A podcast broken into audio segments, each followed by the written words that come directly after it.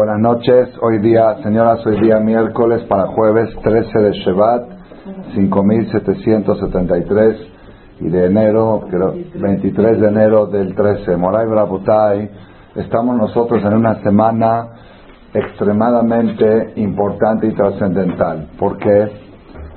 Porque hay varias cosas que van a suceder este próximo Shabbat.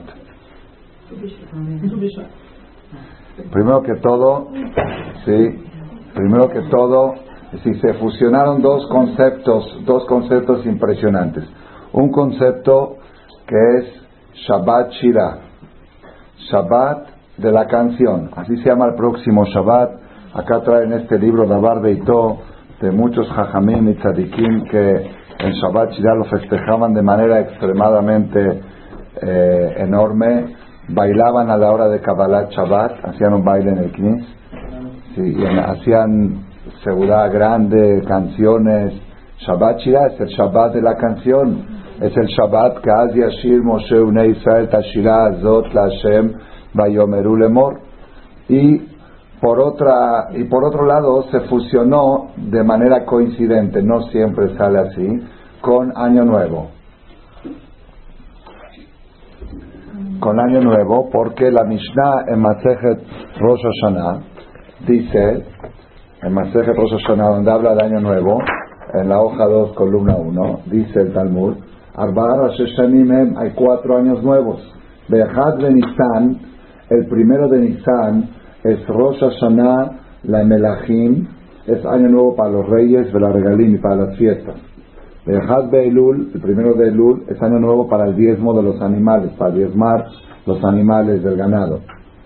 Bejad Betishri, el, el primero de Tishri, Rosh Hashanah Lashanim, es año nuevo para el cambio del calendario de los años, 5773, 74, va cambiando en, en Bejad Betishri. Bejad Beshevat, el primero de Shevat, Rosh Hashanah Lailan, que dibre Bechamay, es año nuevo para los árboles según Bechamay. Pero Betilel dice en Bajamisha Sarbo. Habíamos hablado de esto hace dos semanas, que según Bechamay, Año Nuevo fue hace dos semanas en Rosh Chodesh, en Rosh Chodesh Shevat, pero según Betilel, que la era como Betilel, Bajamisha Sarbo, el día 15 de Shevat, Tu Bishvat, es Año Nuevo para los árboles. Estos 15 de Shevat va a ser el día sábado, este año así tocó, viernes a noche y sábado tiene fuerza y energía de año nuevo y siempre sabemos que cuando viene año nuevo es fuerza de Tigre Shana de Kilelotea, Tajel Shano Virjotea, que termine el año y sus desgracias y que empiece un año con bendiciones. Entonces tiene mucha fuerza este próximo Shabbat, ya sea por el lado de Shabbat Shirah, por el lado de que es Shabbat de la canción, o ya sea por el lado por el lado de Tu Bishvat, que es año nuevo de los árboles en el cual hay varias costumbres que durante la charla vamos a tratar de mencionar, de comer frutas, de pedir por las frutas y especialmente rezar, hoy lo vi esto, rezar, aparte de rezar por las frutas, rezar por los frutos. Exactamente, rezar por los frutos. Está escrito que dentro de las frutas que hay que rezar es por etrog, para tener un etrog bueno en su cot ¿Ah? Hay que rezar en tu Bishvat, tener un etrog bueno en Sukkot, que es fruto del árbol. Sin embargo, viendo la parte más profunda del asunto, el etrog representa el corazón. Cada una de las cuatro especies de Sukkot, el etrog representa el corazón, rezar por tener un buen corazón. Entonces, ¿en qué parte se debe de rezar este Shabbat por los frutos y por un buen corazón? Donde dices, Betaher libenu leovdeja behemet Libenu leovdeja behemet es Rashetevot Lulav. Betaer Libenu leovdeja behemet Rashetevot Lulav, así lo acabo de ver ahora. En esa parte del rezo de Shabbat se puede pedir que queremos tener un buen etrog, que el etrog es corazón, un buen corazón. Y en general pedir por los frutos del árbol, que es año nuevo, ¿para qué quisiera año nuevo para los frutos del árbol? En los términos alágicos, todo lo que está relacionado con el árbol, un árbol se calcula según tu Bishvat. Quiere decir, si plantan un árbol el domingo próximo, ya se considera su primer año hasta el octo Tu Bishvat. Si lo plantan hoy, en Tu Bishvat ya cumplió un año el árbol. Si es año nuevo, para los árboles, para el tema de los tres años de los frutos y para todo lo que está relacionado con la lajot, relacionado con fruto del árbol, es año nuevo. Pero como el ser humano está comparado en la Biblia, en la Torah, en la Perashá Shofetim, dice la Torah, Adam que la persona está comparado al árbol frutal, que lo principal de todo el árbol es que dé el fruto. También, también este, en esta fiesta de Tu Bishvat, está escrito en los libros en este año nuevo de los árboles que tiene mucha profundidad comer los frutos del árbol en, este, en, este, en esta fiesta y concentrarse en el tema de los frutos. Frutos quiere decir, está el tronco, están las ramas, están las hojas, están las flores, todo, están las raíces, todo es muy importante, pero finalmente el producto. Igual nosotros tenemos Baruch en casa, tenemos coche, tenemos negocio, tenemos dinero, tenemos cuenta bancaria, tenemos igires, tenemos muchas ropa, vestimenta, vestidor, pero fruto. Lo principal es el fruto. Lo más importante es, ¿y cuál es el fruto más importante de todos los frutos? La uva, el vino, Borepería Geffen. Fíjense que la uva es la que tiene el tronco más delgado que todos. El tronco que ni siquiera se puede sostener, ahí que se cae el, la vid, pero el fruto es el mejor. Para decirte que no te fijes tanto en el tronco, ni en las ramas, ni en las hojas. En la hoja de parra se hace merci, los jalevis hacen merci con hoja Pero eso, lo principal es el fruto. La persona tiene que estar concentrada en, el fruto y en tu Bishvat, más este año que tocó en Shabbat, en Shabbat que tenemos 24 horas desconectados de todas las ramas y el tronco y las hojas del internet, de todas esas cosas que estamos desconectados y concentrados en el fruto. ¿Por qué? Porque está escrito el Meir y trae Pri Hayamim Alelot. El fruto de los días son las noches. ¿Por qué? Porque uno trabaja de día y de noche estudia Torah, es el fruto. Y el fruto de todas las noches es Shabbat, que tiene 24 horas espirituales este es el fruto de toda la semana. Toda la semana uno trabaja para llegar al día Shabbat. Shabbat es el fruto. Entonces la persona tiene que concentrarse este Shabbat, año nuevo frutal.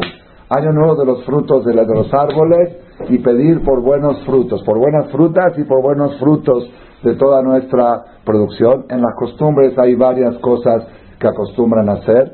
Como regla general, comer frutas de Boré Pería De Boré Pería la mano no tiene tanto sentido.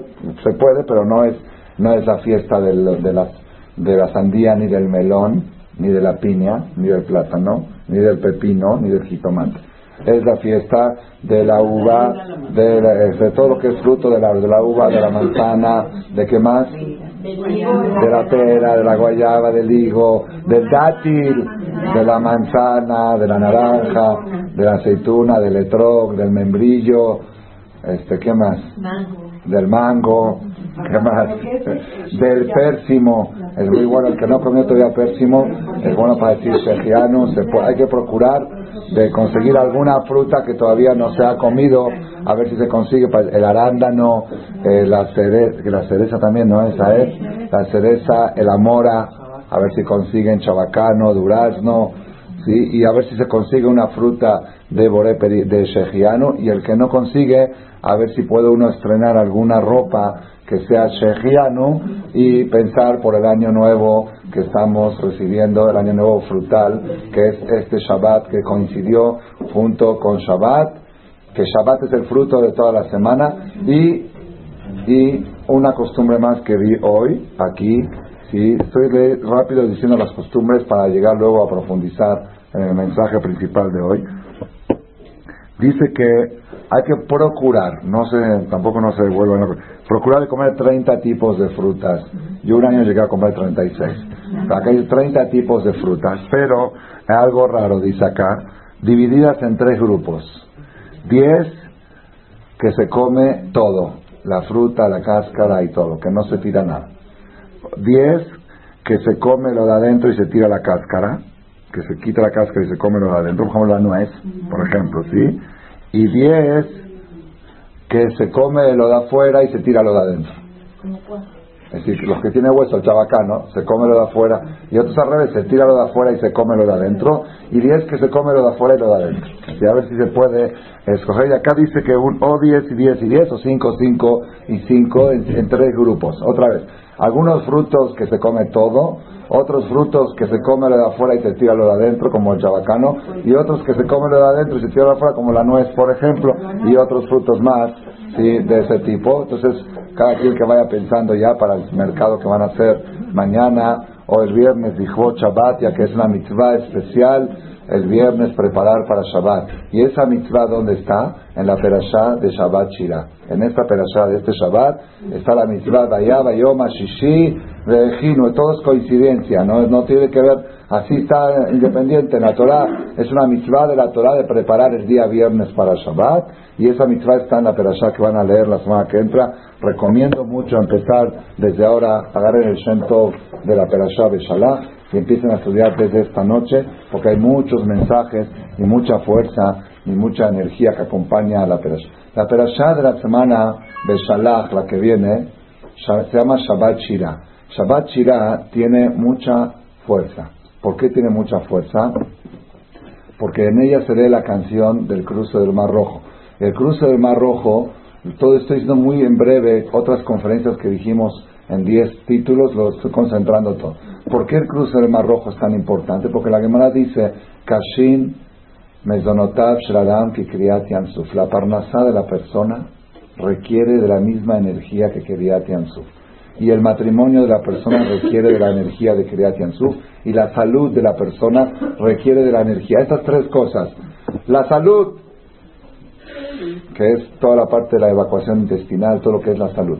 Lo que es la parnasá y lo que es el matrimonio para que funcionen requieren de la misma energía milagrótica que sucedió en el cruce del Mar Rojo en el año 2448 de la creación, después, siete días después de la salida de Egipto, y que el pueblo de Israel cantó a Yashir Moshe Israel. Si pasas 24 horas en paz con tu cónyuge, tienes que alzar los ojos y decir, Ad Yashir Moshe Ubne Israel, mi jamoja baelimas. ¿Quién es como Dios? Este es Dios, de librarlo.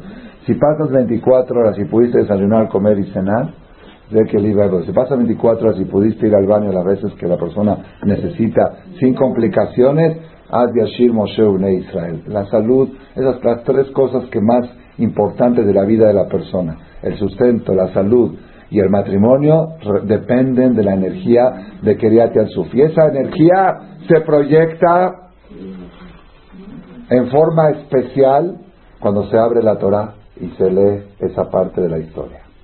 Y eso va a ser el próximo Shabbat. Cuando se abra la Torah, a través del Sefer Torah se conecta el cielo y la tierra. a la hora de abrir el Sefer, dice el Benishai, una columna de luz, de fuego, sale del cielo hacia el Sefer y se proyecta al público. Entonces, cada perashá se proyecta luz según lo que se está leyendo. Y este Shabbat se va a proyectar la luz del cruce del Mar Rojo. ¿Y yo para qué me interesa saber el cruce? Porque yo necesito esa luz para que el matrimonio funcione, el, que anda buscando pareja para encontrar y el que ya la tiene para conservarla. Y el que la tiene bien conservada para conservarla mejor, por muchos años, porque nada, nada es garantizado. Conozco matrimonios que estuvieron 20 o 30 años muy bien y en el año 40 tuvieron problemas y en el 50 también. Y si cuentan que uno, que un señor a los 113 años vino a divorciarse. Le preguntaron por qué, dice, no la aguanto. Le dice, ¿y cómo la aguantaste 90? Dice, no, nunca la aguanté. Dice, ¿y por qué vienes ahora a divorciarte? Dice, cuando fui hace 80 años, 60 años a divorciarme, me dijeron que no harán por los niños, por los hijos. Dice, mis hijos ya se murieron todos. ya, llegó la hora de divorcio. un ejemplo. Puede ser chiste puede ser verdad. Pero de todos modos, la persona necesita constantemente una energía poderosa para conservar su matrimonio, para conservar su parnasá, para conservar su salud. Y esa energía está relacionada con Keriat Yamsuf. Y el Keriat Yamsuf es lo que se va a leer en la perashá de este Shabbat. Y lo decimos todos los días en Shachrit, Ad Yashir Moshe. Y lo mencionamos antes de la Mirá, cuando cantamos en Galtano, en Arbi también, Raúl Anim Geburatosh y Bejubo Dulishmo Toda nuestra existencia depende de la energía de Keriat y Ansuf. Pero hay algo más adicional esta semana, que es la semana de la Parnasa. Eh, exactamente. Es la semana de la Parnasa. ¿Por qué es la semana de la Parnasa? Porque aparte de lo que acabamos de mencionar, de que el cruce del Mar Rojo trae la energía del sustento de la persona. Aparte de eso, en esta perashá se cuenta algo impresionantemente, históricamente milagroso. Un pueblo entero de millones de personas, 600 mil adultos, más 3 millones de niños, más mujeres, más... Vivieron 40 años en el desierto. ¿Qué comieron? El man que caía del cielo. Eso es la parnasa. Y el man caía todos los días. No caía, no, no hacían súper una vez por mes para tener la alacena llena. La alacena estaba vacía. Caía la ración necesaria. Todo está contado en la perashá con detalle. La ración era Homer la Gulgolet, más Homer son más o menos 3 kilos. 3 kilos por cabeza, por persona, de man. Y tenían prohibido recoger de más y recoger de caía muchísimo, pero tenían prohibido recoger de más ni de menos. O sea, aquella persona que iba y decía, no, hoy yo tengo 10 integrantes en la familia, tengo que recoger 10 eh, integrantes, Homer, son 10, 10 Homer, que son 30 kilos más o menos, yo voy a llevarme 45 kilos por, porque, porque si mañana quizá Dios le falla, si mañana sale nublado y no cae el man, ¿qué voy a comer? Entonces mejor me llevo un poquito más, igual hay mucho, haram. Entonces esta persona recogía además, en vez de llevar 10 raciones, llevaba 15. Cuando no, no, no, cuando llegaba a la casa le decía a la esposa, ¿sabes qué? Mira, Moshe Rabeno dijo que una por persona, una ración por persona, 10 raciones. Pero yo no le digas a nadie, sin que nadie se dé cuenta, me puse en la bolsa cinco raciones más. Porque ya sabes, los rabinos hablan muy bonito, pero a veces pueden fallar las cosas y hay que tener su ahorrito ahí al lado. Y dice, ah, qué bueno, qué inteligente, ven, vamos a acomodar. A ver. Contaban había 10. ¿No me dijiste que trajiste 15? Yo puedo jurar que traje 15. Se hacían 10. Había otro que decía, es mucho, tres kilos por día de comida, estamos a dieta, ¿cómo vamos a comer tres kilos de, pan, de pan por día? ¿Sabes qué? En vez de llevar una ración por persona, voy a llevar media ración, no quiero que mis hijos engorden, mañana aquí me la va a pedir a mi hija, si está gorda, si está esta. Empieza, ¿sabes qué? Vamos a llevar mejor, en vez de diez raciones, voy a llevar cinco, media para cada uno, media ración de Homer para cada uno, un kilo y medio para cada uno. Llega a la casa y le dice, mira, este Moshe dijo que hay que llevar tres kilos por persona pero mira, la familia de Moshe son gordos, son esto. Yo quiero conservar la, figura. Yo, traje, yo traje la mitad de lo que dijo Moshe, pero no le digas a nadie. Estas cosas son particulares, nadie tiene que enterarse. Ah, muy bien, a ver, tráeme la. Contaban y había diez. Porque si Dios dijo que lo saludable es comer esa cantidad al día, eso es lo que necesitas comer al día. Y no vayas ahorita a reducir a reducir por tu dieta, a reducir tu salud. ¿Cuánta gente se enferma por hacer dietas equivocadas? Yo fui con la nutrióloga y le dije, yo para bajar de peso acostumbro a no cenar. Me dice, error. Va a cenar, pero va a cenar lo correcto. Me prohibió ayunar. Yo acostumbraba mucho a ayunar. Hasta por, me dijo, no, para conservar una buena salud, usted va a comer tres veces al día, pero va a comer bien, lo que debe de comer. Y ahora cada noche que me siento a cenar, Digo, voy a cumplir con la misma que me dijo la nutrióloga que tengo que cenar. Porque si Hashem dijo, la idea no es, si Hashem dijo que hay que comer tres veces al día, así es el sistema.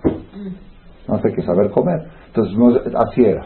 Ahora, ¿qué pasó? Aquel que llevó de más 15 kilos, 15 raciones, y se le redujeron a 10, le dice a la esposa, ¿qué va? No 15 kilos, 15 raciones, que son 45. ¿Qué vamos a hacer? ¿Y qué vamos a hacer? Aquí somos de buen diente y ya se comieron, se van a comer, ¿sabes qué le dice el papá a sus hijos? Miren hijos, yo sé que nosotros tenemos que comer tres kilos al día de alimentos, pero hombre precavido vale doble. Hombre prevenido vale doble. Vamos a, a comer hoy menos y guardar para mañana. De las diez raciones que traje, que es una ración por persona, cada quien que coma la mitad y que guarde la otra mitad para mañana. Por si mañana se le olvida a Dios de mandar el man, o por si manda de menos. y no alcanza. Vamos a ser inteligentes. Hay que ahorrar. Ni modo, nos quedamos con un poquito de hambre, pero hombre prevenido vale doble. Entonces, y Moshe Rabbeinu anunció, dijo Hashem, Ish alioter mimeno advoker, prohibido guardar para mañana. Era una de las primeras prohibiciones que tuvieron en el desierto. Prohibición legal. Prohibido guardar del man para mañana. Hoy comes lo que tienes.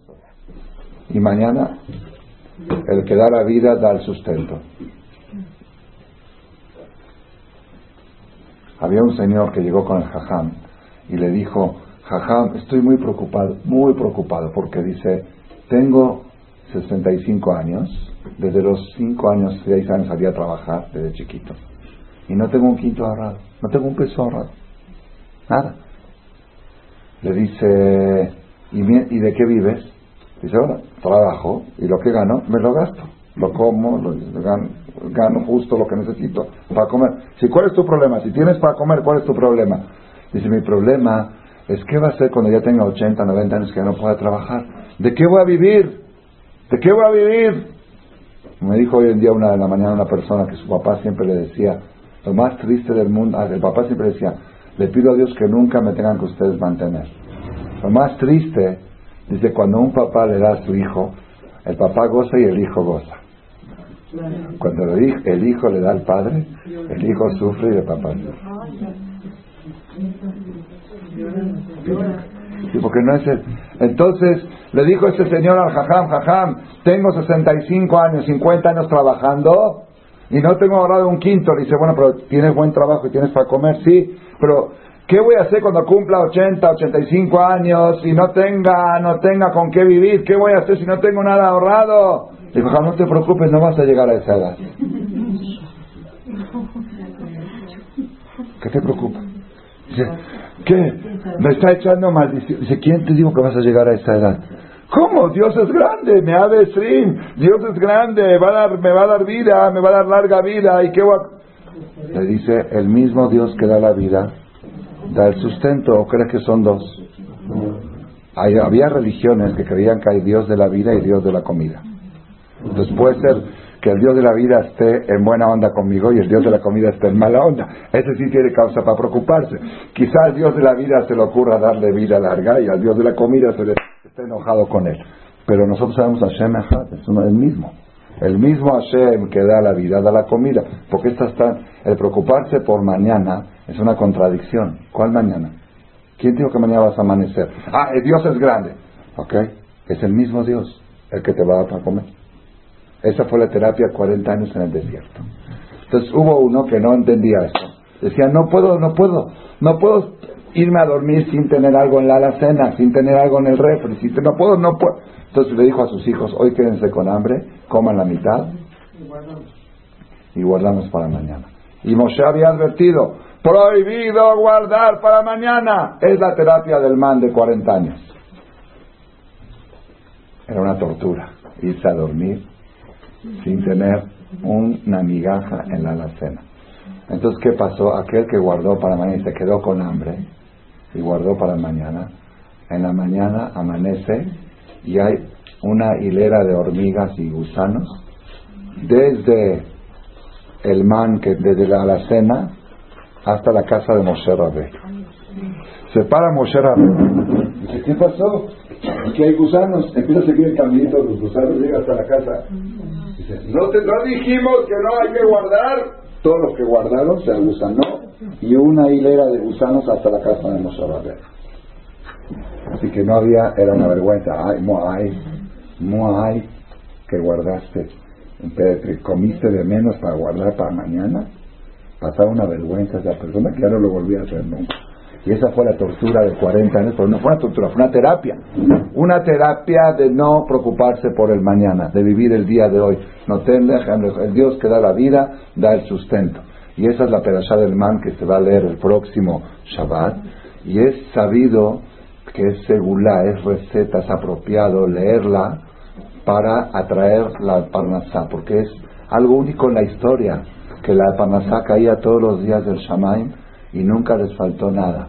Entonces, es bueno, es apropiado en términos generales. La persona que quiere, que tiene problemas económicos, en términos generales es bueno leer la Perashá del Man. Aquí en Shem Tov lo tenemos en el Humash de Shemot, en el capítulo 16, versículo, versículo 1, ahí eh, versículo 4, ahí empieza, todo el hasta el final del capítulo 16, se lee, es bueno leerlo el que puede diario, pero es el que no puede leerlo diario es bueno leerlo cada martes. ¿Por qué el martes?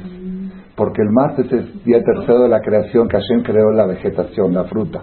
Y en la fruta está la parnasá, la verajá de la parnasá está el colte guatá, ferotea, que Hashem bendiga los cereales, las frutas. Entonces el tercer día de la creación, que es el día que Hashem creó las frutas y la vegetación, es bueno leer la perashá del cada martes. El que pueda tomar esa costumbre es muy buena. Pero, pero, más bueno es leerlo durante toda la semana de perashá que se va a leer, que se va a abrir el Sefer y se va a proyectar la luz del man a todo el cal. Y lo más bueno de lo bueno es el día martes de esa perashá que fue ayer, que lo mandamos y lo anunciamos por todos lados. De todas partes llegaron los anuncios y mandamos un link para verlo en Shentov, el que lo quiere leer en fonética y en español. El día ayer, martes, martes, fue el día apropiado. Sí, aunque toda la semana es apropiada y todos los martes, pero esta semana es más apropiada porque es la que se va a leer la perashá de la Parnasa. Entonces, relacionándolo con el tema de la situación económica y financiera de los seres humanos en general, de México en especial, de la comunidad judía y de los judíos, los que estamos aquí presentes, que queremos tener una estabilidad de Parnasá, esta semana es muy apropiada por dos motivos. Una, porque la Parnasá requiere de una energía que se llama Kediat Yansuf, el cruce del Mar Rojo, y es la que se va a leer. Dos, porque la, la está relacionada con el, la maná que caía del cielo durante 40 años. Y esta semana se va a leer esa perashá.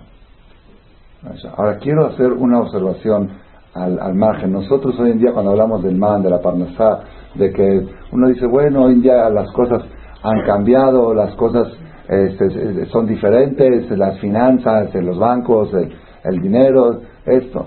Tenemos que saber que el pueblo de Israel, cuando salieron de Egipto, todavía comieron la matzá durante 30 días. La matzá de Egipto les duró 30 días.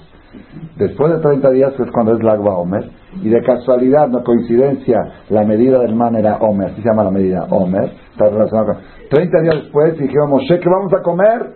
Ya se acabó la matzá. Dijo, no se preocupen, Dios va a mandar.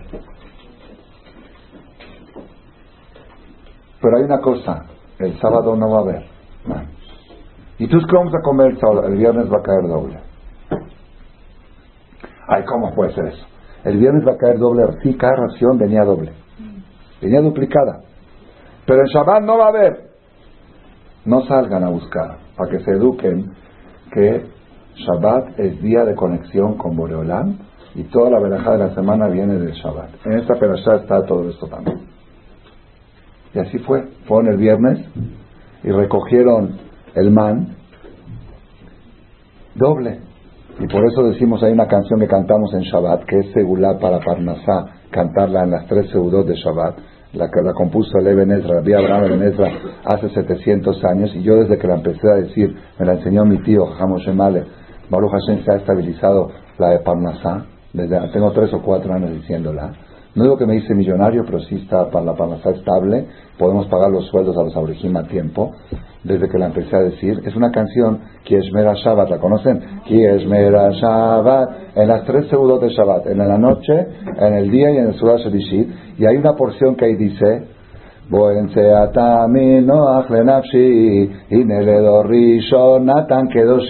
en el día Shabbat voy a encontrar descanso para mi alma. Y Neledor Rishon, Natán Kedoshi, de la generación primera del pueblo de Israel, que es en esta perashá, Natán Kedoshi dio mi santo Borolam, Mofet, un milagro, Betet Lechem Mishneva Shishi, al dar doble ración el día Shishi, el día viernes, Caja Bejol Shishi y Achpil Mesdoni, así cada viernes que duplique mis entradas. cada día viernes, y por eso viene la Parnasal ahí. Así como el primer viernes de la historia del pueblo de Israel vino doble ración, cada viernes, caja, bejol, shishi y akpil mezonil. El día viernes que el día de rayas, que haya dado para pagar el gire, para pagar todo, para comprar las cosas para llevar, que Hashem duplique cada viernes caja, bejol, shishi. ¿Y por qué dice caja? Esto lo digo de chiste, pero sí, la caja fuerte, caja, caja, así, así, bejol, shishi, cada viernes y akpil mezonil, que se duplique mi alimento. Y el día viernes le dijo a Moshe ¿ya ven que hay doble? Bueno, mañana no salgan a recoger, porque mañana no va a haber. Les aviso que no va a haber. La gente decía, ¿cómo puede ser? Si diario está cayendo. La, gente trataba de decir que es un fenómeno natural. Algo que es, eh, acá en este lugar, en este lugar del cierto donde estamos, cae esto cada día. Sí, Moshe sabía calcular, pero ¿cómo puede ser? El viernes doble y el sábado. Hay más prueba que existe Dios, hay más prueba de que Dios es verdad. Moshe dijo, mañana no va a haber.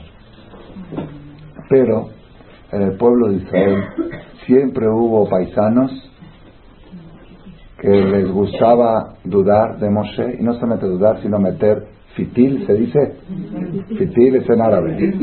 Le gusta meter veneno, le gusta meter, ay, cuando el jajam dice, a poco, siempre hay, en todas las, en todas las comunidades, en todos los knis, y en toda la, en toda la historia. En, esta historia del pueblo de Israel, también en el desierto, había dos personas especialmente, se llaman agitadores públicos, Datán Babiran. Datán Babiran dijeron, ya, este Moshe es un sangrón, sabe que el viernes doble, pues está el viernes doble, y que mañana no va a haber. Le molestaba cuando los jajamim lograban demostrar que Dios existe. Les molesta, porque eso compromete. Si Dios existe, compromete. Y si en Shabbat no cae mal, que sí que Shabbat no es día de trabajo, no es día a ir al centro a vender ni a ir de compras. Entonces le molestaba eso a Datán y a Abiram. ¿Qué hicieron? Agarraron un poco, unos kilos del man que habían recogido ayer. En la noche, a medianoche, fueron y lo aventaron en el campo para decir a la gente, ya ves que hoy también cayó. Igual es fitil, ¿por qué es fitil? Porque si todos los días caían millones de toneladas de ahora por unos 10 kilitos que ya, ya, ¿entendió? Pero el chiste era desmentir a Moshe, llevarle la contra a Moshe. El punto de contradicción. Entonces era un problema. Moshe les dijo, no salgan a buscar mañana porque Shabbat no va a haber. Y esto dijeron, vamos a desmentir a Moshe. En la mañana de Shabbat al amanecer, la gente se levanta y le preguntan a Moshe, ¿y ahora qué se hace? A rezar. Shabbat. ¿Y qué y la Parnasá? Ya ayer cayó doble. Y hoy, hoy no. Vinieron de Atama y mentira. Hoy también hay en el campo. Vayan a ver que sí hay. Antes de que llegue la gente, antes de que amanezca, vinieron los pajaritos. Y se comieron todo el man que había en el campo. Y estos Datán Bavirán, cuando llevaban a la gente al campo a ver qué había, se decepcionaron y se frustraron y no había nada. Por eso es una costumbre en el pueblo de Israel, este Shabbat, darle pan a los pajaritos. Se prepara desde el viernes pan duro en un platito que tiene un balcón, una terraza, y ponerlo para los pajaritos este Shabbat. ¿Por qué? De recompensa a los pajaritos que ellos ayudaron a que no desmientan la veracidad de la palabra de Moshe, la veracidad del valor del Shabbat. Podría haber creado una duda en el pueblo y los pajaritos ayudaron a eliminar esa duda y cada vez que lo haces recuerda que Borolán el día Shabbat no se trabaja, pero el viernes te manda el doble. Y lo que no vendes, hay gente que dice es que el día, el día de más ventas es Shabbat. Es el día que, el día que tú eres el inteligente, el que traes tu parnasá, o te la manda Boreolam. Si él te la manda, él te dijo, tú cierras Shabbat y yo te voy a duplicar tus ingresos. La comida de los pajaritos este, este viernes. Ahora quiero decirles algo curioso, ya que hablé de los pajaritos que me impresioné. La Gemara dice que la gente que es avara, que es coda, el rey Salomón escribe, nunca te sientes a comer en la mesa de una persona avara una persona que está mirando cuánto come. Es lo peor que te puede pasar. Nunca si ves que alguien está echando, ya se pasa entre los niños, si ves que alguien está echando al ojo que el otro le tocó más y el otro menos, no comas. No te va a caer bien. Dice, al tilham et lechem ra'ain. No comas el pan de una persona que tiene mal ojo porque te va a caer mal, te va a caer como piedra. Así dijo el rey Salomón. Cada bocado que masticas, le estás clavando una flecha al otro. Esto yo lo sabía, pero miren lo que dice la Gemara. Ven a ver qué tan, qué tan duro es ser avaro que una persona que es avara, ni los pájaros comen de su pan. Pones el plato y no lo pones cerca. Lo huelen, huelen de que esto lo puso una persona avara. Así es, pruébenlo, a pruébenlo. Si conocen una persona coda, coda, dile, ponle un plato, ponle un plato. Y he sabido que mi suegra, le Shalom, la señora Ivonne, una de sus cosas que tenía, de sus cognitivos que tenía, que todo el pan duro lo juntaba y de todos los vecinos del edificio, y se iba al, ahí en el, en el no, ahí en el eh, camellón de Horacio, frente al súper, al superama, y les daba de comer a, los, a las palomas, pero había algo raro, cuando ella llegaba, venían todas las palomas, y había otros que traían y no se acercaban las palomas. Porque hasta las palomas y los pájaros perciben si el que lo está dando está dando de corazón o, lo está dando para deshacerse de él. ¿Y cuál es la prueba que da de corazón? Que un día, normalmente cuando uno se acerca a las palomas, las palomas vuelan. Había, todas se volaron y había una que no voló. Dijo, ¿por qué no vuela? Tenía lastimada una pierna. Se la llevó a su casa mi suegra y le hizo un vendaje en la pierna. Entonces, es esa persona de veras tiene el corazón de ayudar, ahí las palomas avientan, eso, eso le cae bien. Pero si comes de alguien que no es 100%, entonces ya no te cae bien la comida. Entonces es una costumbre este Shabbat de ponerle pan a los pájaros y de paso de evaluar, de una autoevaluación, qué tan dadivoso eres, qué tan generoso eres, qué tan buen ojo tienes en lo que comen los demás. Si, vas, si ves que se lo acaban los pájaros, es un excelente 10. Si se come la mitad es puntaje 5. Si se come un tercio, a ver, prueben. ¿Cómo? Quizás no hay pájaros, pero sí. Entonces, bueno, Bekitsu Rabotai, volvemos al tema de la importancia que tiene esta semana. ¿Por qué tiene importancia? Por dos motivos. Uno, porque es Shabbat Shirah. ¿Y qué si es Shabbat Shirah? Ese Shabbat del cruce del Mar Rojo. ¿Y qué es el cruce del Mar Rojo? El cruce del Mar Rojo tiene energía para matrimonio, para salud y para la parnasa. Por segundo punto de fuerza que tiene la Perashá, habla del man que tiene fuerza para la Parnasá, y como dijimos que fue el martes ayer.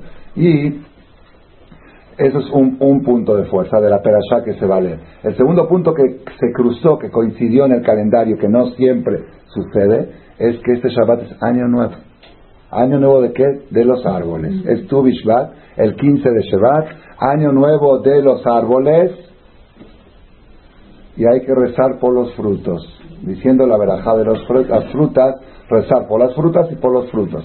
Las frutas son las que comemos y los frutos es lo que producimos. Que los frutos sean dulces, que no sean agrios, que den sus y que esos frutos den otros frutos también. Nuestros hijos y nietos y bisnietos dicen que es muy, muy apropiado este Shabbat para pedir por mujeres que les cuesta embarazar, por problemas de infertilidad este Shabbat es muy apropiado porque es fruto, es el fruto del ser humano, es lo que, lo que produce.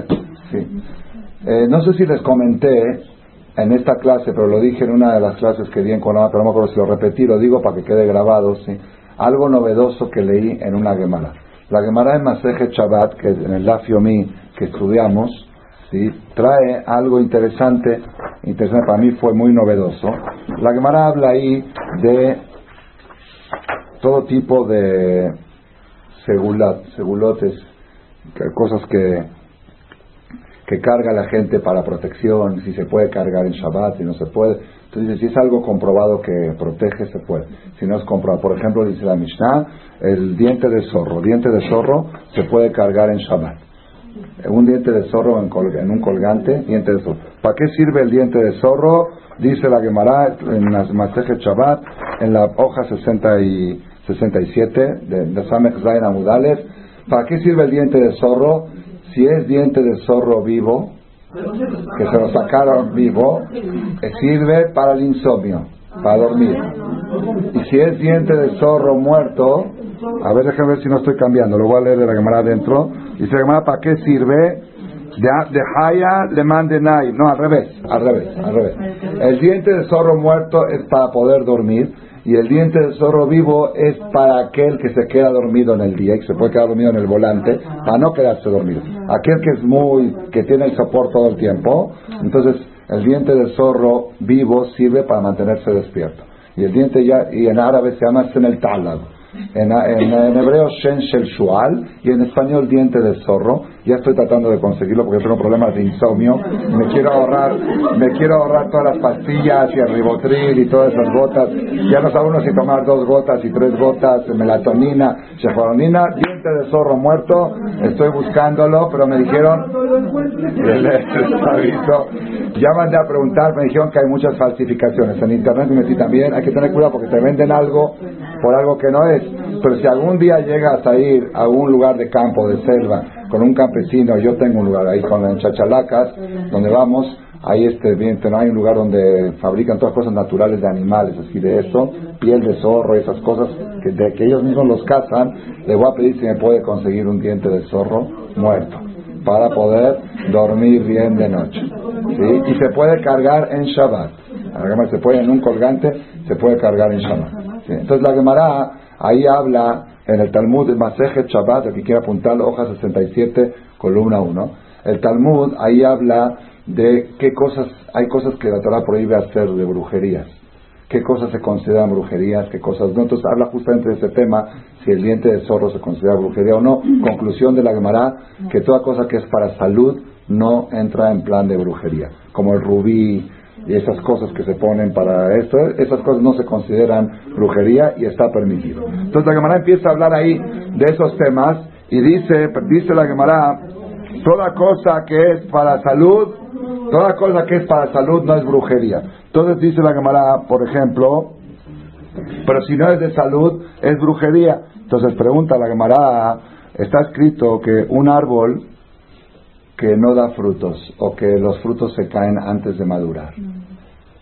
Socrobe sikra Hay una cosa que le hacen que lo pintan, el árbol, el tronco lo pintan de rojo, de un color, y eso hace que el árbol empiece a dar frutas otra vez.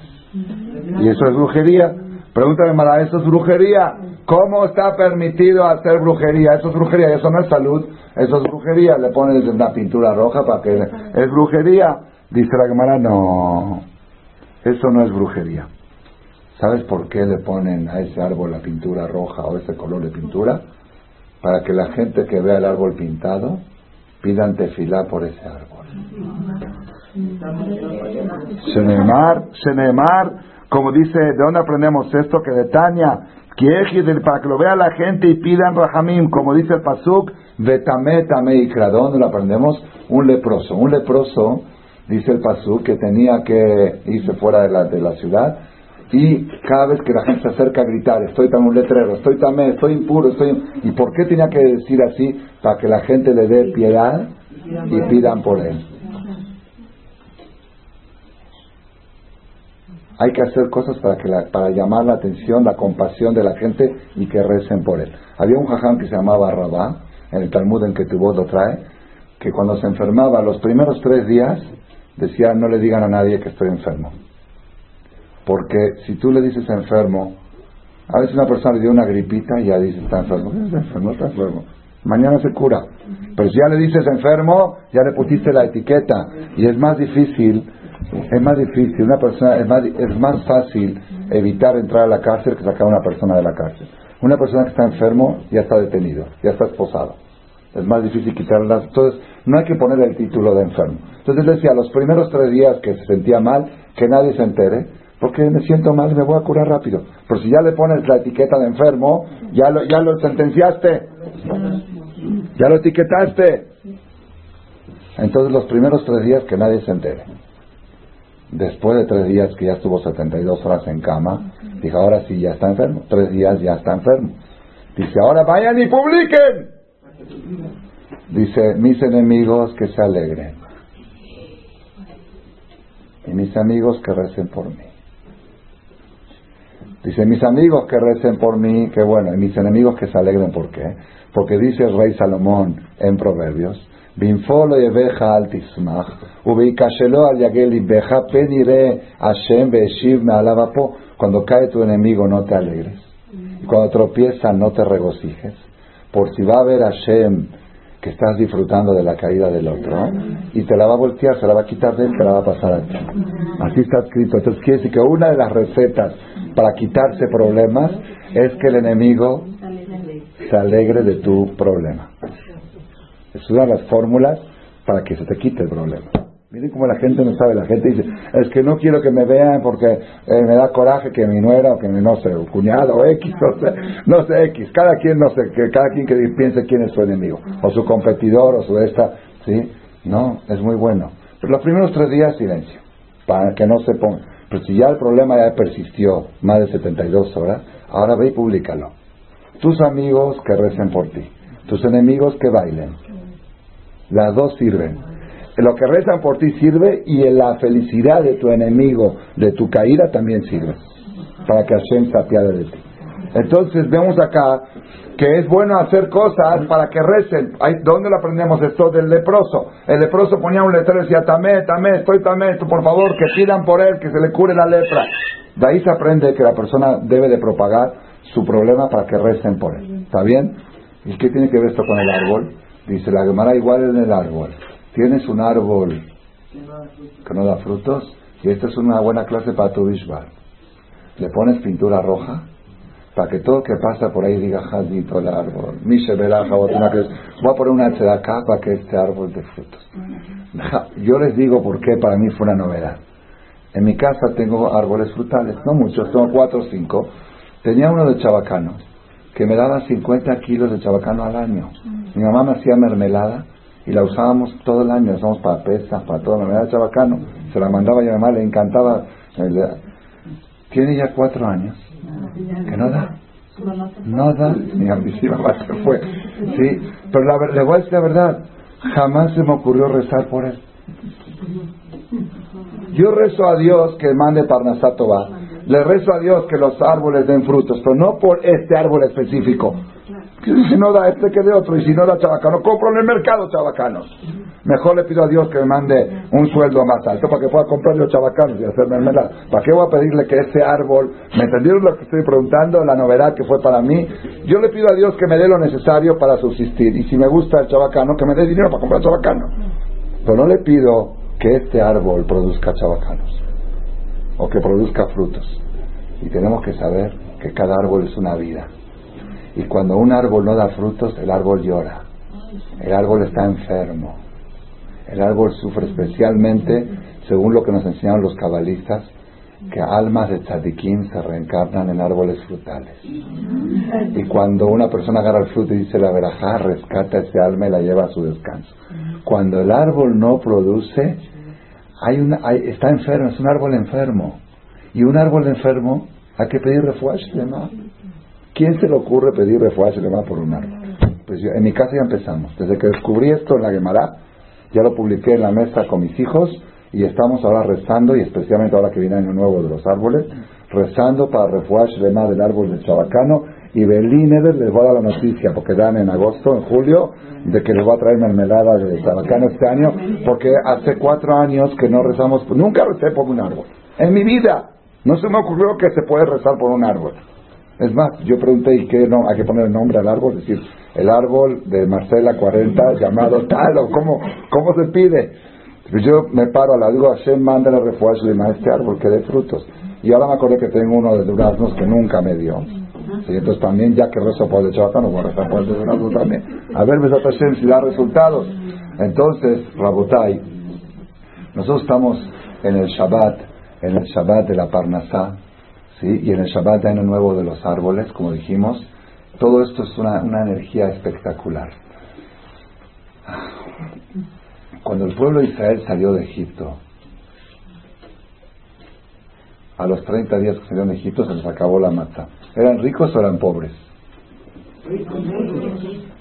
¿Eran ricos los judíos salientes de Egipto? ¿Eran ricos o pobres? Archimillonarios. Archimillonarios.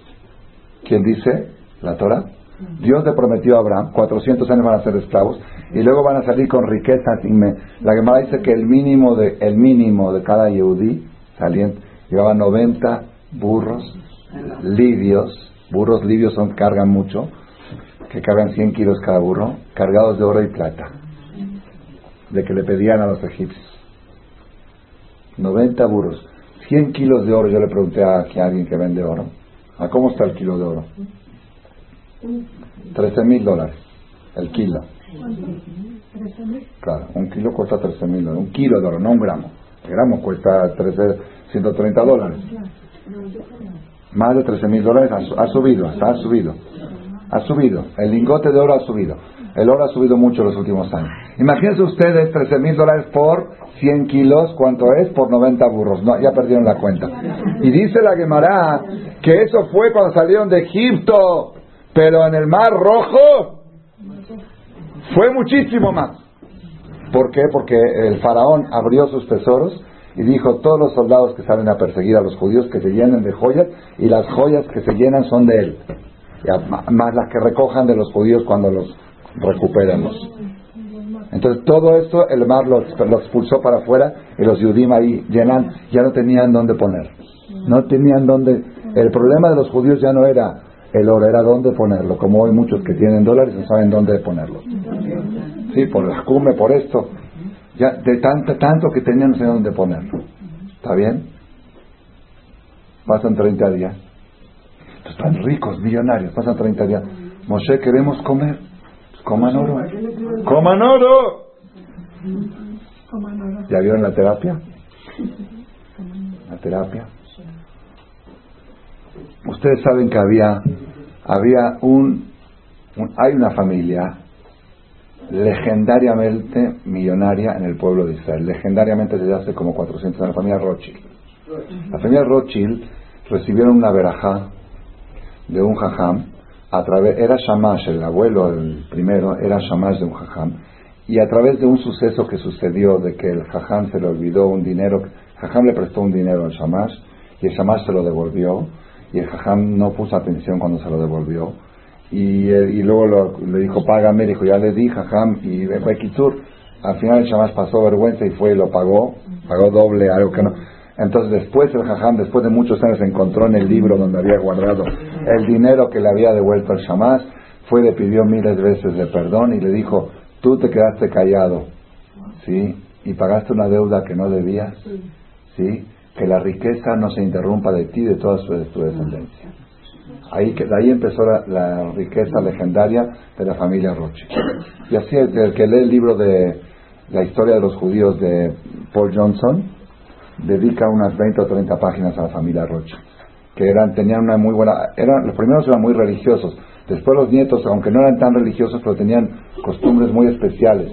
Ellos eran muy reservados, no comentaban sus negocios, este, se casaban entre ellos para conservar la riqueza en la familia porque él prometió que la descendencia de Rothschild iba a ser ricos. Pues se casa un Rothschild con uno que no está con la promesa, puede ser que envenene a la, a Tenía muchas cosas entre ellos. Uno de los nietos de los Rothschild, cuando ya era muy, muy, muy demasiado rico, y un poco alejado de la religión, estaba con tradición, pero siempre fueron tradicionalistas, pero ya, ya el orgullo se le sube a uno y todo. Él dijo, yo me puedo morir de cualquier cosa menos de hambre. Se puede morir de un infarto, de cualquier cosa menos. Había, había una persona, había un rico que dijo, yo creo en Dios. Y yo creo en Dios que puede enriquecer a una persona en un segundo, como dice el Pasuk, me quime a Fardal, me ashpot, y llevarlo hasta lo más alto de la sociedad, y también creo que Dios puede hacer pobre a la persona en un segundo. Pero si Dios me va a querer hacer pobre a mí en un segundo, se le va a hacer muy difícil. Se le va a complicar mucho. Tiene que hacer quebrar la economía de Suiza, la de Venezuela. La, tengo inversiones acá, inversiones allá. Las compañías de seguro también, porque todo está asegurado. Tienen que quebrar. Si se le va a complicar mucho el día que Dios decida hacerme pobre. Yo, yo sí creo en Dios y sé que nada es imposible para Él, pero se tiene que acabar el mundo para que yo me haga pobre. Entonces le dijo el jajam, tienes razón, a ti se le va a hacer muy difícil a Dios quitarte el dinero. Cuando a Dios se le hace muy difícil quitarle el dinero a la persona, quita a la persona del dinero. Si no le puede quitar el dinero a la persona, quita a la persona el dinero. ¿Hay más pobre que el muerto? En un segundo. De, de millonarios hizo pobre. Entonces por eso le dijo el jajam, no es bueno estar tan asegurado. Es bueno dejarle a Dios formas de cobrarse. Porque el que está muy protegido es el más, el más frágil de todos. Tiene protegido su patrimonio menos él. El patrimonio de la persona es caparata a la persona. Le ayuda a la persona a sobrevivir. A veces le tiene que venir algo así y dice que se le vaya esto y sobrevive la persona a un accidente. Pero si no tiene, hay gente que lo mejor que le puede pasar es que le roben su coche. Porque lo tiene asegurado tres veces. Es ilegal. Le roban 50 mil dólares, recibe 150. Yo conozco gente así. Que lo, mejor que le puede pasar es que se le incendie algo. Sí, porque lo tiene todo protegido. Con, no conviene, no conviene. Siempre hay que dejar algo donde Dios se pueda cobrar. Cóbrate de aquí. Y si se lo cobró, qué bueno, se cobró de ahí. Entonces, ¿qué estaba diciendo? Este, este, este nieto de Rothschild dijo, ok, yo sé que Dios puede hacer pobre a una persona en un segundo. ¿Cómo? Quita a la persona del dinero. Entonces dijo, ok, si Dios me quiere matar, me puede matar, pero una cosa no me puede matar, de hambre. De cualquier cosa, de un infarto, de que me vengan, me den una, un balazo, de un atropello, de un choque, pero de hambre no, Dios no me puede. ¿Cómo, va a morir de hambre? Una persona tan rico. Este Rothschild tenía una bóveda, somos a la historia, una bóveda donde guardaba todos sus lingotes de oro, y una vez cada tanto iba a hacer balance, a recoger, a poner, a sacar. Entonces una vez se metió y tenía una puerta así grandota de caja fuerte, era abajo de la tierra, una cueva. Se metió y se le cerró la puerta. Sin querer no supo, se cerró, se atoró y él estaba ahí contándose eso. Cuando quiso salir, no podía salir. Tocaba, tocaba y nadie lo escuchaba porque la puerta así grandota. Ahí estuvo dos, tres, tres días tratando de chupar los lingotes de oro. Y parece, al parecer, no tenía ni pluma. Así parece, porque dicen que se picó con sangre y escribió en la pared, ¿de qué me sirve todos estos lingotes de oro si no tengo pan para comer? Yo soy un Rochi y me morí de hambre. Pero así puso, ¿de qué me sirve todo esto? Esa fue una de las primeras terapias del man. Esta perashá es la perashá del man. El pueblo de Israel dice, Moshe, ¿qué vamos a comer? ¿No son millonarios? ¿No se hicieron multimillonarios? ¿No querías tener dinero en Suiza? Y ahí tienes, ahí está, ahí está el oro. Para que aprendas a agradecer a Dios por cada bocado que puedes masticar y tragar. Nosotros hoy estamos muy confundidos, estamos mareados con el tema de la Parnasá. Cuando hablamos de la Parnasá pensamos en las cuentas bancarias. Y saber la bendición de que puedas meter un bocado a la boca, que lo puedas masticar, que lo puedas digerir, que te puedas nutrir, que no te tengan que alimentar por sonda, y que esto, y que lo es, es saber agradecer, no ten lejem lejol basar kilo lam hasdo, le gozer yamsuf ligzarim kilo Moray verabotay. Yo les voy a decir algo que para mí fue impresionantemente novedoso. La verdad, tenía yo la conferencia preparada hacia otro rumbo, pero se me desvió por este lado. ¿okay? Pero algo que no me lo puedo aguantar decir, lo tengo que decir porque me salió ayer el martes cuando leímos aquí con el Sefer Torah abierto, la Perashá de la Parnasá, la del Man, vino mucha gente y abrimos el Ejal, la leímos, hubo mucha emoción y ahí me salió este Hidush. Tengo varios, varios temas que estoy investigando, ¿sí? Primero que todo, que siempre toca la perashá esta de la Shira y del Man en el mes de Shevat. No en tu Bishvat, en el mes de Shevat.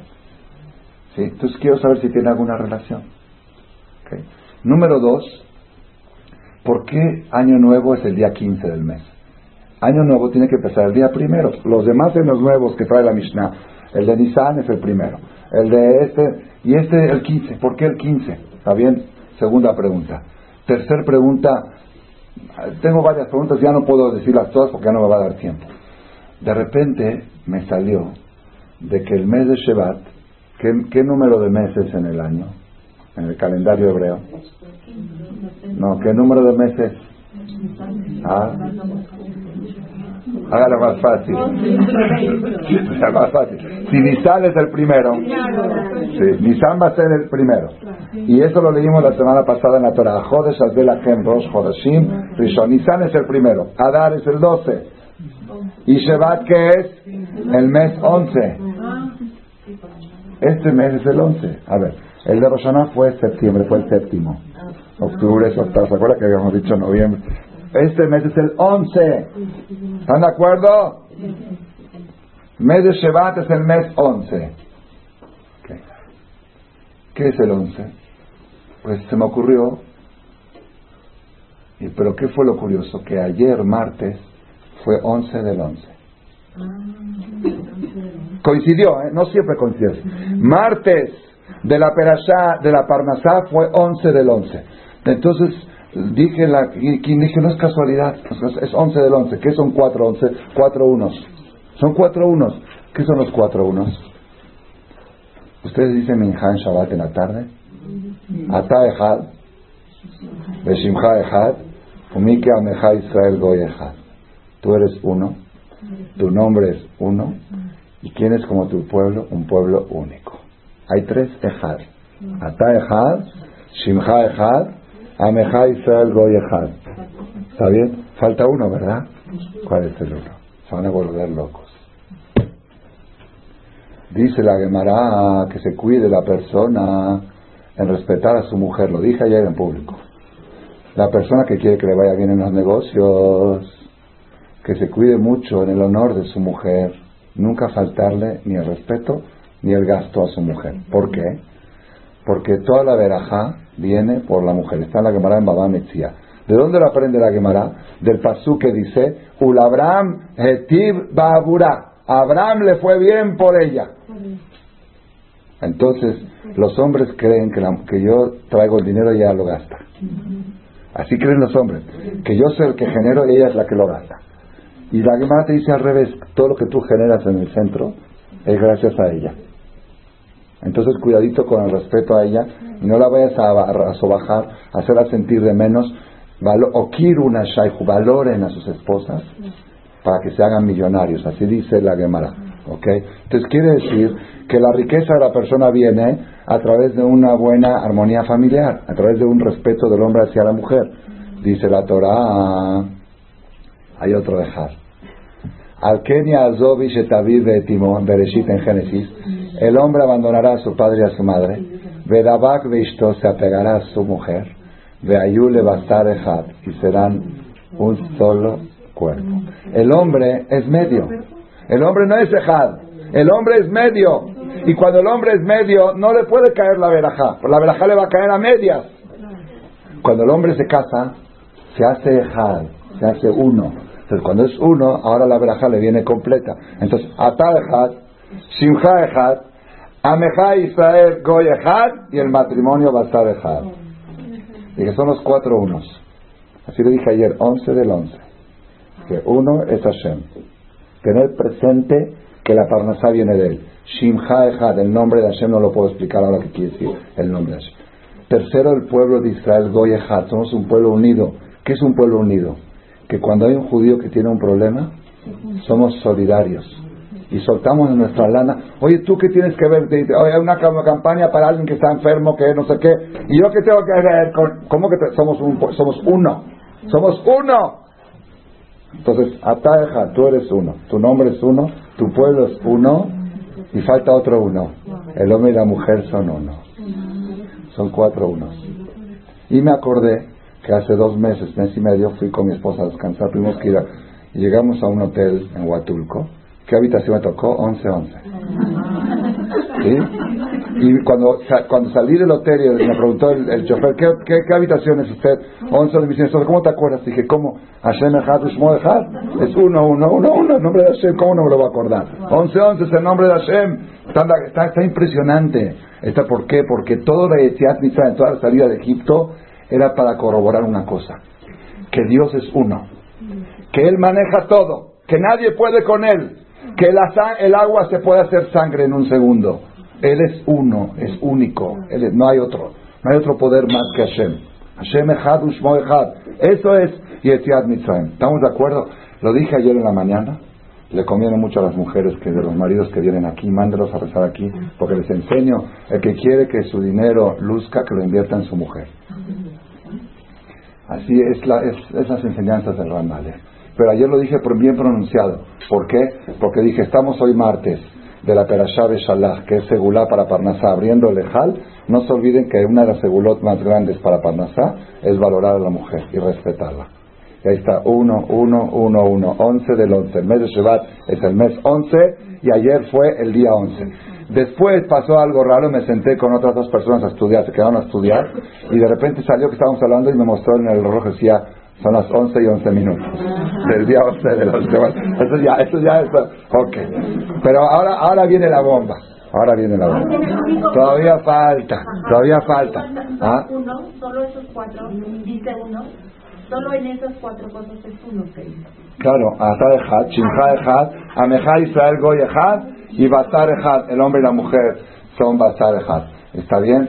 Ahora, Rabotai, esto cuando se dice en Shabbat en la tarde, este pasuk Echad, Beshimcha Echad, Meja Israel. Cuando el hombre y la mujer se unen uno, uno, uno define, porque hay algo que separa. El hombre y la mujer son un solo alma, pero el cuerpo los separa. Cuando se unen cuerpo y cuerpo ya, cuerpo y alma, el alma se unió en la copa y el cuerpo se une cuando se unen, que es en Shabbat el día más apropiado. Puede ser otro día también, pero Shabbat es un día propio para eso. Entonces en Shabbat en la tarde, Atah Shimcha Echad, Amejá Israel y el hombre y la mujer, Batar Echad. ¿Está bien? ¿Vamos bien? Bueno. Ustedes saben que estudiamos una hoja de Gemara al día en siete años, ¿se acuerdan, no? Yo, Baruch Hashem, tengo ya tres o cuatro años, adopté la costumbre, trato, a veces me falla, está bien. Tenía ya dos, tres días que estaba fallando porque me falló, estaba ocupado. Ayer le dije a un muchacho, muchachito que está, dije, quiero estudiar contigo hoy de siete a ocho, acabando Arbit, quiero estudiar la hoja de Gemara que corresponde al día. ¿Ok? Es Gemara Shabbat. El tratado, estamos en la Gemara Shabbat. El tratado de la Gemara Shabbat, que es el día que se une el hombre y la mujer. Y es la tefilá de Shabbat, la que dice Atad Echad y Shimcha. ¿Qué hoja toca? Se me había olvidado. Abro el calendario de la TTC, ¿qué hoja toca? 111. La hoja de ayer del martes en todo el mundo. Ayer se estudió Gemara Shabbat, hoja 111. ¿Qué más quieren? ¿Qué más quieren de prueba de la fuerza que tiene Shema Israel Hashem no Hashem Echad? Y cuando venga el Mashiach, Bayoma Uye Hashem Echad Ushmo Echad. Y si tú quieres que tu Parnasá funcione, te tienes que conectar con el Echad. Con el Echad, con el uno. ¿Y cómo te conectas con el uno? Tu Neshama. Tu Neshama es Echad. Porque es parte de Hashem.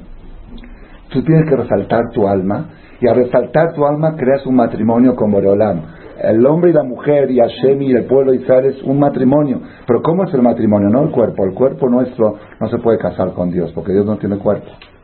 Nuestra alma se une con Dios y se convierte en Ejad.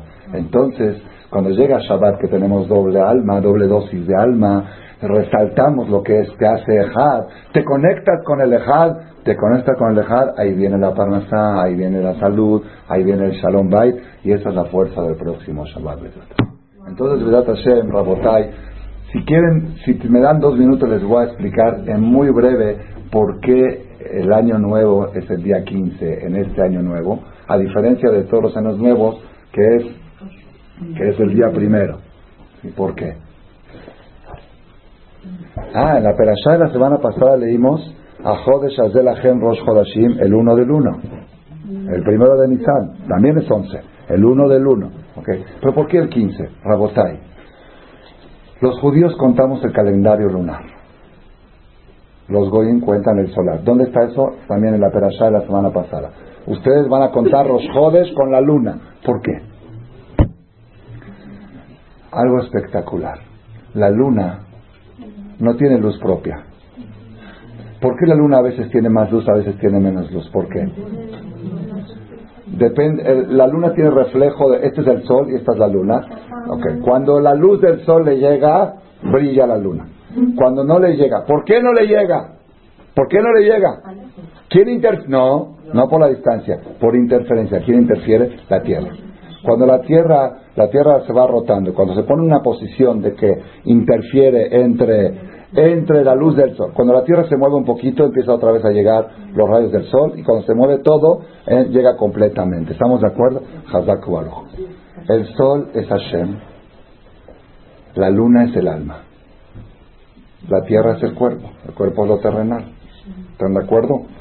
Nuestra alma brilla de la luz del sol, de la luz de Hashem. Cuando, Hashem proyecta la luz del sol, y nuestra alma es la luna que recibe esa luz y la, y la proyecta al mundo, a los hijos, a todo. Nuestra alma brilla de la luz de Hashem, no tenemos luz propia. ¿Y por qué nuestra alma a veces está apagada? Porque hay una interferencia. ¿Quién interfiere? El cuerpo, la parte material. Cuando el cuerpo se empieza a hacer un poco a un lado, permites que lleguen los rayos de Hashem hacia tu alma. Por eso tú tienes que contar el calendario lunar. Para decirte, ¿sabes, ¿sabes por qué la luna hoy está opaca? ¿Sabes por qué hoy está oscuro y no se ve la luna? Porque la Tierra interrumpe. Y si tú sientes falta de luz adentro, es porque estás muy materializado. Haz un poquito al lado el materialismo y vas a ver cómo empieza a llegar la luz de la luna. El día, el día primero del mes, la luz que llega es muy poca. La, Tierra se empezó a ver muy poca. ¿Cuándo es el día de más intensidad de la luz del sol que llega hacia la luna? El día 15, Tu Bishvat Rosh Hashanah. 15 de Shevat es año nuevo para los frutos del árbol. Tú quieres que tu árbol dé frutos, tienes que conducirte como el día 15 del mes. Que la tierra esté lo más posible retirada para que la luz del sol pueda llegar con su máxima plenitud. Rosh Hashanah del shofar es cuando se movió un poquito la tierra y dejó que entre los rayos de luz. Kippur está un poquito más movido. El año nuevo de, de, la, de Nisan también, un poquito de luz. El año nuevo de Shevat tiene una peculiaridad. Es cuando la luz del sol se proyecta en la luna en su máxima altura. La luz de Hashem se proyecta en el alma en su máxima plenitud. ¿Y eso de qué depende? De hacer el materialismo a un lado. Entonces, Rabotai, resaltar la Neshama que es Ejad. Tu Neshama es parte de Hashem Ejad. Entonces, en el mes 11, el día 11 fue ayer, ya pasó. El día 11 ya pasó. 1, 1, 1. En Shabbat, que es el día que nos unimos con Hashem, Ata Echad, Shimcha Echad, Am Israel, Goy Echad, y la mujer con el marido es Buf Echad, Basar Echad. ¿Sí? Y tocó en la Gemara Shabbat la hoja 111. Y hoy tocó la 112, también hay dos unos. Y mañana es la 113 y ya va a ser las 115. Entonces estamos con mucha fuerza estos días que nos quedan de aquí hasta Shabbat. Tenemos que preparar, recuerden lo de los pajaritos, preparar un platito desde el viernes, ponerlo en el balcón. Recuerden de los tipos de frutas, tres grupos. Los que se come todo, los que se tira la casca y se come lo de adentro, los que se tira lo de adentro y se come lo de afuera. ¿sí? Y recuerden de que vamos a hacer tefilá por las frutas y por los frutos. La fruta de etrog y el etrog representa el corazón, rezar por tener un buen corazón. ¿Y en qué parte podemos rezar? Donde dice Betaher Libenu, purifica nuestro corazón, deja Bemet, para servirte con verdad. Amén, que No mañana, tu. Tu